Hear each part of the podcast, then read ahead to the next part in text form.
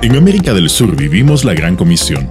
A continuación, un devocional por el reverendo Cristian Sarmiento que edificará su vida.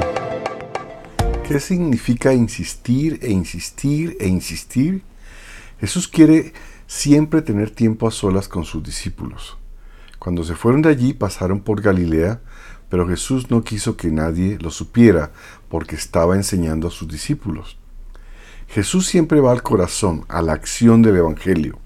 Les decía, el Hijo del Hombre va a ser entregado en manos de los hombres y lo matarán, pero tres días después resucitará. Los discípulos habían fracasado unos episodios atrás por no aceptar la luz que habían recibido.